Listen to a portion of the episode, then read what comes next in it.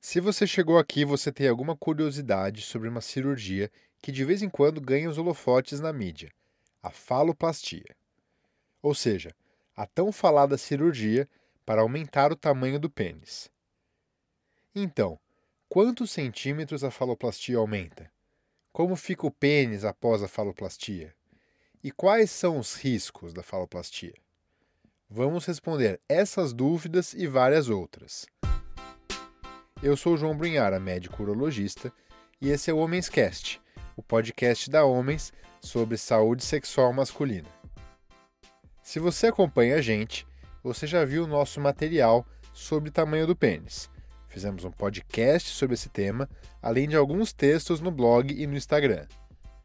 O que vale a pena falar de novo aqui é o seguinte: existem os casos de micropênis, que são aqueles que têm um tamanho em ereção menor do que 8 centímetros.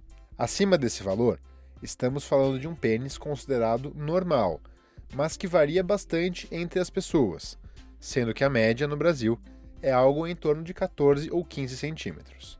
Normalmente, a preocupação com o tamanho do pênis é muito maior da parte do dono do órgão do que da parceira ou parceiro com quem se tem um relacionamento.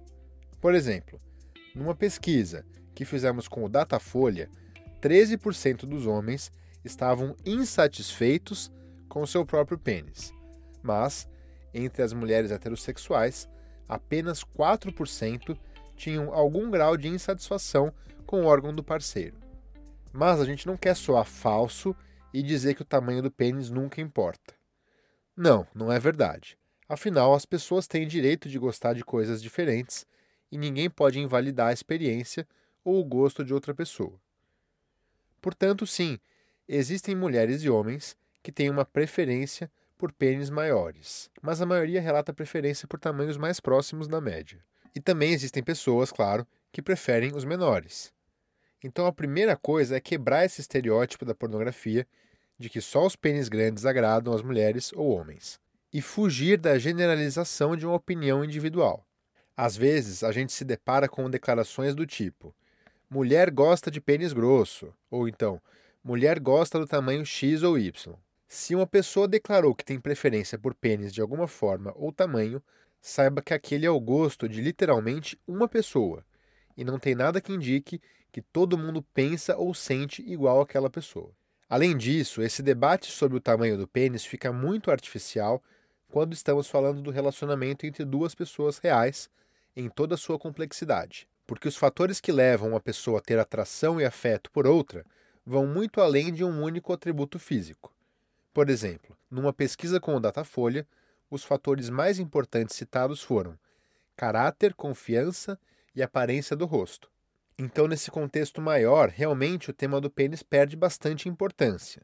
E isso para não dizer que as sensações do sexo em si são muito mais completas, complexas e satisfatórias se o foco não for só a penetração, dando ênfase também ao sexo oral, estimulação com as mãos, brinquedos e outras áreas do corpo, etc. Ah, e mais uma informação importante. Tanto o ponto G nas mulheres quanto o ponto P nos homens no sexo anal são as áreas com mais sensibilidade e ficam a poucos centímetros da entrada da vagina e do ânus, respectivamente. Ou seja, fisicamente, tem como estimular muito bem as áreas mais sensíveis com um pênis pequeno. Dito tudo isso, a conclusão é que a maioria das pessoas que querem aumentar o pênis, mas já têm um pênis normal, provavelmente devem mudar de ideia se refletirem sobre tudo isso. E, portanto, a indicação médica que é aceita é de fazer a faloplastia nos casos de micropênis, em que o ganho realmente pode ser relevante. Inclusive, nesses casos, é até possível fazer a faloplastia pelo SUS, desde que num hospital em que a equipe tenha experiência na área. Do contrário, a maioria dos médicos vai contraindicar a faloplastia em quem tem um pênis normal, até porque o procedimento é considerado experimental pela Sociedade Brasileira de Urologia. Bom, vamos falar sobre como funciona a faloplastia propriamente dita. Quanto tempo dura a faloplastia? Em geral, o procedimento dura menos de duas horas e, via de regra, é possível a alta hospitalar no mesmo dia ou dentro de 24 horas. Muita gente pergunta o valor da faloplastia, mas essa resposta depende do hospital e da equipe médica que irá realizar o procedimento, e a variação pode ser muito grande.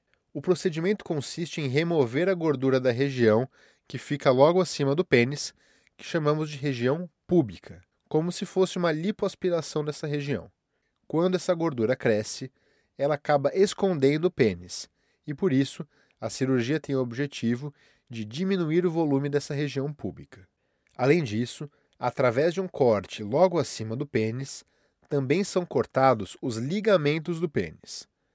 Esses ligamentos normalmente têm a função de suspender, ou seja, puxar o pênis para cima. Quando eles são cortados na cirurgia, o pênis fica mais solto, ou seja, mais pendente para baixo. Em conjunto, essas duas ações dão uma impressão de tamanho maior, e sobretudo quando o pênis está flácido. Mas a cirurgia não altera o comprimento do órgão propriamente dito, apenas aumenta a projeção dele. Ou seja, se você considerar uma faloplastia antes e depois, da ponta da glande até o osso da pube, o comprimento medido total não muda. O que muda é o comprimento visual. E a esperada pergunta: quantos centímetros a faloplastia aumenta? Em geral, algo entre 2 e 3 centímetros de percepção. Já quanto à grossura, podem ser feitas outras manobras para aumentar a espessura do pênis. A mais utilizada é injetar a gordura que foi removida da pube no próprio pênis, de modo a aumentar a circunferência do órgão. De fato, esse ato cirúrgico vai dar uma grossura maior ao pênis, portanto, é um resultado da faloplastia mais expressivo do que o do comprimento. Mas existem outras considerações a fazer. A gordura tende a ser reabsorvida pelo corpo durante os próximos meses. Ou seja, no quesito da espessura, o resultado da faloplastia vai decaindo com o tempo. Além disso, o pênis adquire uma consistência diferente do que aquele tinha, porque a gordura tem uma composição diferente do pênis. Além da gordura, existe a possibilidade de injetar outras substâncias, porém, esses resultados são experimentais e bem mais incertos. Se você ouvir depoimentos de quem fez faloplastia, você provavelmente vai ouvir opiniões bastante diferentes. Se foi uma pessoa com micropênis, pode ser que a faloplastia tenha feito uma boa diferença tenha trazido satisfação. Um homem cujo pênis já era de tamanho normal pode até gostar do resultado, mas também pode ter expectativas irreais e se manter constantemente insatisfeito. No geral, estudos mostram uma taxa de satisfação baixa com o resultado, de aproximadamente 20%, segundo uma revisão de várias pesquisas no Reino Unido, incluindo mais de mil homens. Isso para não falar sobre a experiência de quem teve complicações da cirurgia. Aqui nós vamos falar também sobre quais são os riscos da faloplastia. Podem acontecer, por exemplo, infecção, alteração da consistência, da sensibilidade ou uma insatisfação com o fato de o pênis ficar caído. Teoricamente, o risco de disfunção erétil é relativamente baixo, porém, principalmente quando acontecem injeções de substâncias, existe um risco relevante de infecção, que pode levar a complicações mais graves, como necrose ou até a perda do órgão. Sobretudo, quando são usados materiais ainda considerados experimentais, com injeção, por exemplo, de silicone, fora de condições estéreis e com métodos não padronizados, e infelizmente é possível encontrar oferta desse tipo de procedimento, os riscos de infecção, necrose e perda do órgão são muito maiores. Ah, e vale o lembrete de que não existe nenhum remédio comprovadamente capaz de aumentar o pênis. Concluindo, a faloplastia é uma cirurgia que tem indicação médica apenas em situações específicas, como micropênis ou, por exemplo, sequelas de algum traumatismo. Fora desse contexto, é considerado um procedimento experimental, com ganhos modestos para o paciente e relação risco-benefício desfavorável. A preocupação excessiva com o tamanho do pênis, na verdade, pode revelar uma questão muito mais psicológica do que relacionada ao órgão em si. E sendo assim, indicamos trabalhar essas questões antes de pensar em fazer cirurgia. E se você tiver dúvidas ou comentários, continue essa conversa nos nossos canais no YouTube, Instagram, Facebook, TikTok ou no blog homens.com.br/blog. Te vejo lá.